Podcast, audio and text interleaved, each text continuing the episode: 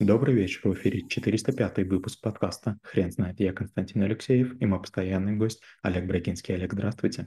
Константин, добрый вечер. Хрен знает, что такое нумерология, но мы попробуем разобраться. Олег, расскажите, что это такое? Нумерология – это вера в такие религиозные, эзотерические или мистические связи между числами и будущим, а, характером человека, основанием бизнеса, рождением ребенка. Нумерология и даже гадания нумерологические, они были популярны у ранних математиков, и, конечно же, первым, кого обычно вспоминают, это был Пифагор. Есть такой даже известный квадрат Пифагора, даже открою тайну. Когда я впервые а, узнал о квадрате Пифагора, Пифагора, но, естественно, я еще был школьником, и я не мог удержаться, чтобы не посчитать его для себя. И вот мне когда Пифагора предсказал, что я буду заниматься значит, карьерой 42 года, после чего карьера моя оборвется. И я все время, когда работал в Альфе, думал, у меня же все хорошо, все нормально, но не может такая история сбыться. Но, естественно, такая мысль была. И вдруг в какой-то момент я вдруг психую, ухожу из компании, а потом уже там через день или два думаю, ух ты, елки-палки, а Пифагор-то был прав, карьера оборвалась практически в этот момент. Значит, вас могла бы ждать карьера нумеролога, может быть, после этого. Олег, вы не могли бы, пожалуйста, рассказать основные принципы, что диктует эта, эта тема? Ну, э, принципы нумерологии такие. Первое– это для сокращения чисел а, используются различные, а, для сокращения чисел используются всякие подходы, группировки, с помощью которых можно использовать моделировку разных событий. Например, можно взять ваше имя, э, разобрать его, можно посмотреть, под какими датами существенными ваша жизнь развивается. И таким образом, опираясь на даты, которые и в дальнейшем вам должны приносить удачу, а, совершать любые начинания. Например, можно рассчитать ваши интеллектуальные возможности, якобы, насколько вы склонны к спорту, к военному делу, к, к искусству. И вот такая, такое тестирование на основе примитивнейших замен а, слов на, на, на цифры может делать любые вычисления. Знаете, это опасная тема. Дело в том, что я как математик понимаю, что нас окружает такое большое количество чисел, что если сложить э, стоимость Рафаэла с температурой, которая есть сейчас, и разделить ее, например, на текущее время, можно получить ответ на свой вопрос. Вот, допустим, я думаю, 3 или 5 купить апельсинов, и вдруг получается, мне говорит, значит, как бы э, боженька, да, нумерологический, 3. Я покупаю 3 э, и прихожу, а ко мне пришло два друга. Я такой думаю, о, боженька подсказал бы, купил 5 яблок, мы бы не знали, как их разделить. Олег, вы знаете, я хотел спросить, кто был основоположником этой теории, и вы уже ответили, что это были математики, но а, это достаточно удивительно, ведь люди, которые оперируют э, числами, и цифрами и формулами, могут такое придумать. Разве это возможно? Да, это возможно. Я скажу так, я тоже ведь разрабатывал многие нумерологические методы. Простой пример. Я делал так называемый good bet анализ кредитный, и я пытался понять, чем люди пользуются или не пользуются. Например, я вдруг понял, что мошенники чаще указывают контактных лиц мужского пола, друга или э, брата или отца. То есть вероятность мошенничества гораздо выше такой ситуации. Скажу больше.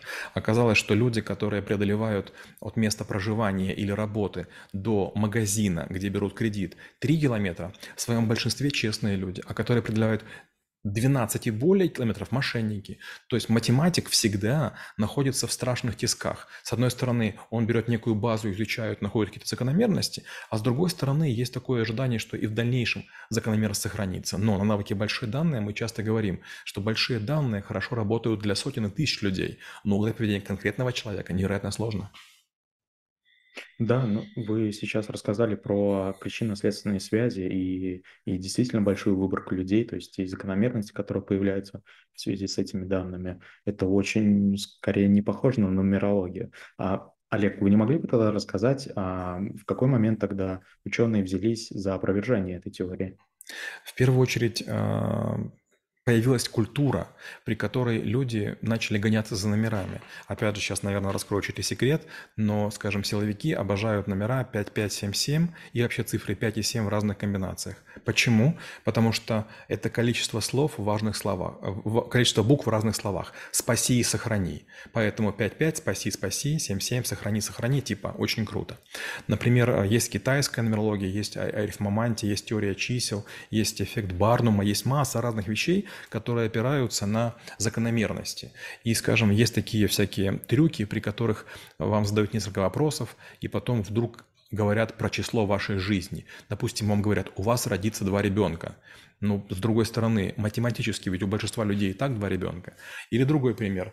Человек вдруг говорит, 13-этажных домов крайне мало в вашем нет, зданий, которые имеют 13 этажей, крайне мало в вашем городе. Конечно, потому что большинство домов имеет меньше, чем 13 этажей. Получается, что математика очень часто а, пересекается с банальной эрудицией, и вот эти вот примитивнейшие такие какие-то а, приближения в рассуждениях на основе там, знания закономерности о окружающем мире выдаются за тайную какую-то историю.